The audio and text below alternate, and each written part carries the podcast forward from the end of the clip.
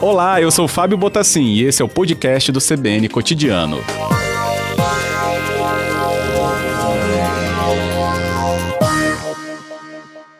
Boa tarde, coordenadora. Bem-vinda. Boa tarde. Que bom recebê-la. Obrigado, viu, pela, pelo atendimento. Até para conversar diretamente com os nossos ouvintes né, sobre esse tema, que sempre gera aí grande atenção, ainda mais com o público né, sendo acrescentado esse de 25 a 29.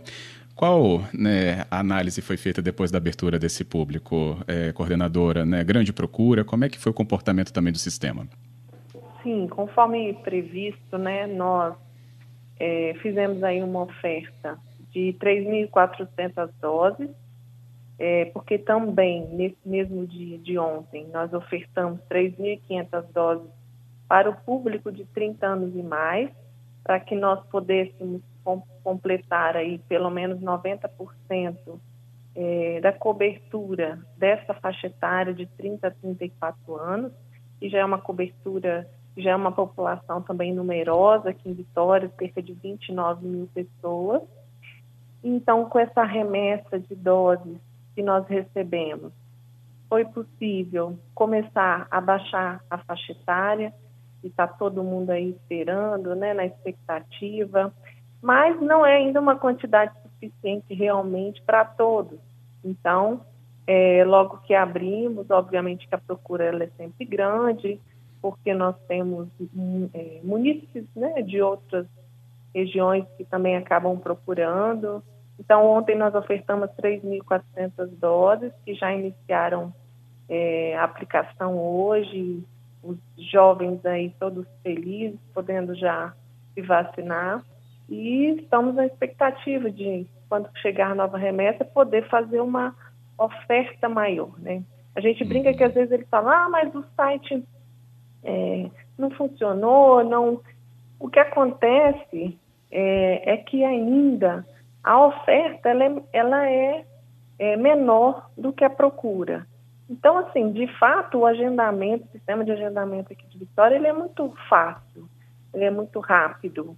É, mas há uma procura maior do que uma oferta, então, obviamente, que neste momento de você baixar a faixa etária, como ainda não tem uma quantidade suficiente para todos, né, ficam ainda uma parte maior insatisfeita.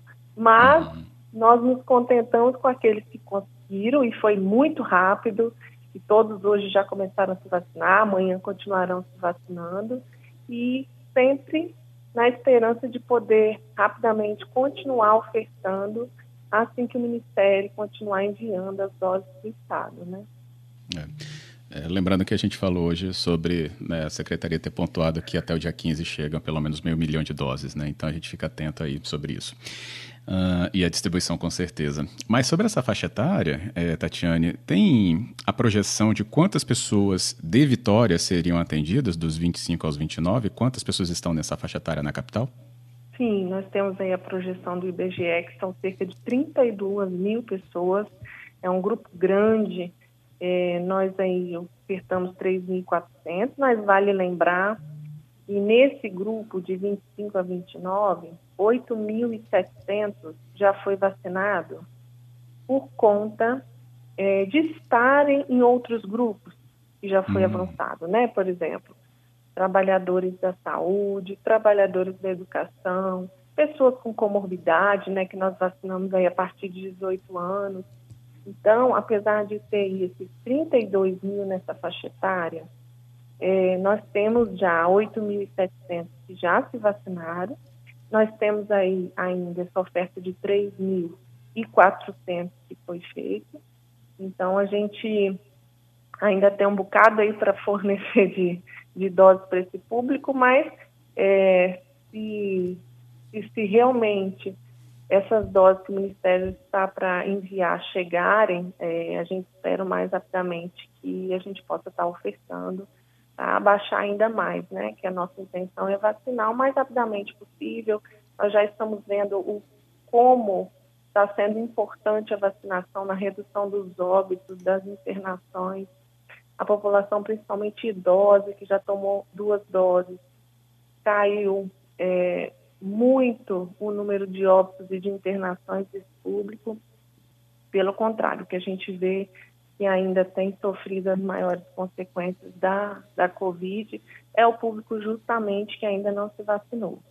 Uhum. Então, vacinas salvam, vacina é o que há de melhor hoje e desejamos sim que chegue logo para que a gente possa rapidamente avançar nos grupos aí por faixa etária. Com certeza, né? a expectativa toda é essa mesmo. Tem ainda, né, quando abria ontem, é, e a gente avisou né, do sequenciamento das aberturas, né, que foi, foi para os grupos prioritários, foi essa né, do novo, da nova faixa etária, foi de segunda dose de Pfizer, foi de segunda dose de AstraZeneca, a gente foi avisando isso, estava escalonado mesmo. É, e enquanto a gente avisava isso, né, surgia a dúvida dos ouvintes, e aproveitando que hoje é, nós temos esse contato, o coordenador, explicar. É, os grupos estão sendo atendidos né, de faixa etária então. É, a cada é, chegada a 80% de atendimento deles é que abre o novo, como aconteceu então por causa desse agora dos 25 aos 29? Eu não sei se eu ouvi tudo, porque cortou. Deu uma é, cortada? Então, se o público né, da faixa etária atual, Sim. ele chega a 80% de cobertura, e aí então passa para o próximo. Então, aconteceu isso com os 30 a mais, para chegar agora aos 25, aos 29? 90% é a cobertura, hum. tá? Então, com essa oferta de ontem também de 3.500 doses para o público acima de 30 anos, é, nós vamos chegar aí a 90% da oferta, quase 91%, e aí é, é, é permitido, conforme a resolução da CIB, já ir descendo a faixa etária. Então, é, foi por isso que foi descendo e de acordo com a avançada cobertura aí por faixa etária, segundo orientação do próprio Estado. Uhum, ótimo. Eu tirei uma dúvida agora há pouco com o subsecretário Nel Reblin sobre também um outro ponto que gerou mais curiosidade entre ontem e hoje, de que para acessar o sistema de algumas cidades estava tendo é, alguma é um aviso, mas as pessoas encararam como exigência sobre ter o seu perfil já cadastrado no sistema Vacina e Confia. Em Vitória, esse alerta está sendo dado. Explica para a gente se ele é uma exigência também, coordenadora, se for. Sim, não é uma exigência mas é uma orientação para que na hora que você for fazer a sua dose, é, todos que já vacinaram devem se perceber. Nós fazemos o cadastramento dessa dose no momento da vacina, no sistema online, que é o sistema Vacina Confia do Estado. É, para que nós possamos fazer o registro, essa pessoa precisa estar com alguns campos preenchidos. Não necessariamente previamente. O que acontece é que nós podemos sim fazer isso na hora, principalmente para aqueles que têm talvez mais dificuldade com a tecnologia. No entanto, quando a pessoa já usa né, esse sistema, já posso fazer o seu pré-cadastro nesse sistema de registro do Vacina Confia, facilita, porque na hora que chegar lá naquela mesinha em que vai estar lá o servidor da saúde para fazer o registro da sua dose, com a data, com o lote, com a vacina que você tomou, ele vai fazer somente isso. Caso não tenha um pré-cadastro, ele precisa fazer esse pré-cadastro com alguns dados né, básicos. Então, assim, é importante que, que, né, é, que a população possa, sim, antecipar esse pré-cadastro, mas nós reforçamos que ele é, não é uma premissa para ir tomar a sua vacina. Uhum. Se for necessário, nós faremos sim na hora. O que acontece é que atrasa um pouco mais, né? Ah, tá. Então é isso. De fato, se puder fazer lá o seu, para quem ainda não tomou, né? Fazer e, e, é interessante fazer esse registro, até porque depois o cidadão ele pode ter por ali também é, o seu comprovante de vacinação impresso. Ele gera depois né, o seu uhum. cartão com as suas duas doses por, por esse sistema também. Então, é, é, é, uma orientação, sim, que pode ser feita, que está sendo feita, né? O governo do estado deve também estar divulgando. É, e que quem tiver, ótimo, tá? É muito bom, sim. Quem não tiver, faremos na hora. Tá. É. O, o, entendimento foi realmente esse, de ter agilidade, né? E, claro, depois o, o, o, benefício ao cidadão de ter acesso ao seu comprovante da vacina, né? E também, claro, até o aviso da segunda dose, quando for o caso. Importantíssimo. Agora, Tatiane, é, tem outro agendamento de 25 a 29 é, para abrir ou vai realmente depender da chegada de outras doses? O que o município tinha já foi ofertado, então? De fato, do que foi recebido, foi ofertado, mas a gente sempre aguarda acabar toda essa oferta por conta de pode ser que haja doses remanescentes, hum. no sentido de que às vezes muitos se agendam e naquele momento não podem realizar por algum ou outro motivo. Então, a depender dessa análise, né, é, pode ser que haja outra oferta sim. Mas, pelo que nós vimos hoje, praticamente está é, tá transcorrendo bem, todo mundo que se agendou é, de fato, está é, legível para estar tá sendo feita a vacinação. E nós estamos aí no aguardo de mais doses, sim, para abrir. Lembrando que a gente tem aí vagas de agendamento para a segunda dose da Pfizer disponíveis para realizar na quinta-feira. Então, quem quem está com prazo aí vigente para tomar a sua segunda dose, né, é, que é da Pfizer com 12 semanas, diferentemente da vacina AstraZeneca, que pode fazer até né, a partir de 10 semanas, a Pfizer é na, com 12 semanas, então aí na 12 semana, isso é entre 78 e 84 dias da primeira aplicação. Então, quem tiver nesse período pode se agendar, que tem dose sobrando, e essa semana ainda a gente deve estar ainda abrindo vagas para segundas doses, tanto da AstraZeneca como da Pfizer. Uhum, ótimo. Nossa convidada é Tatiane Comério, coordenadora da Vigilância Epidemiológica de Vitória, né, da Prefeitura de Vitória. Tatiane, para a gente encerrar, Camila, nossa ouvinte, mandou uma pergunta sobre esse atendimento da população é, e também de pessoas de fora da cidade que podem né, também fazer o seu agendamento né, é, fora do seu próprio domicílio, mas procurar, por exemplo, a capital, se isso interfere na, no controle dessa porcentagem da população atendida. A pergunta dela é a seguinte: mas se o número de 90% pode não ser todo de Vitória, já que as pessoas de outros municípios podem agendar, tem controle sobre isso? Não tem controle sobre isso, no sentido da oferta. É, uma vez que, principalmente na região metropolitana, é, na Grande Vitória, né, principalmente, não na metropolitana, mas na Grande Vitória, os municípios têm, é, na medida do possível, mantido nas mesmas faixas etárias, com poucos dias de antecedência, um ou outro desce.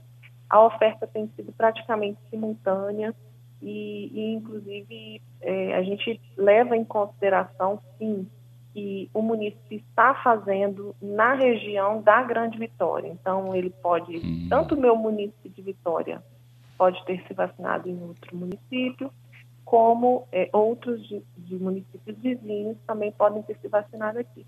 Por isso a importância de manter né, a Grande Vitória, é, preferencialmente sempre com a mesma oferta ou próximo, para que possam todos estarem contemplados. Às vezes, quando você abre aqui no município, a pessoa não está naquele momento apta ainda, porque, por exemplo, saiu de alguma doença respiratória, ou porque estava internado, ou porque estava em viagem. Então, nós temos, sim, né, essa, essa é, é vamos dizer, essa população flutuante que a gente chama. Né? Por exemplo, Vitória tem 360 mil habitantes, 66, mas de segunda a sexta nós temos um milhão de habitantes aqui trabalhando. Né?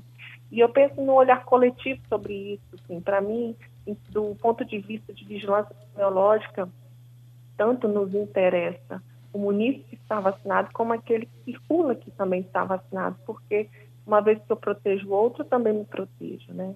Então, isso é ser SUS, isso é Serviço Único de Saúde, isso é dar acesso.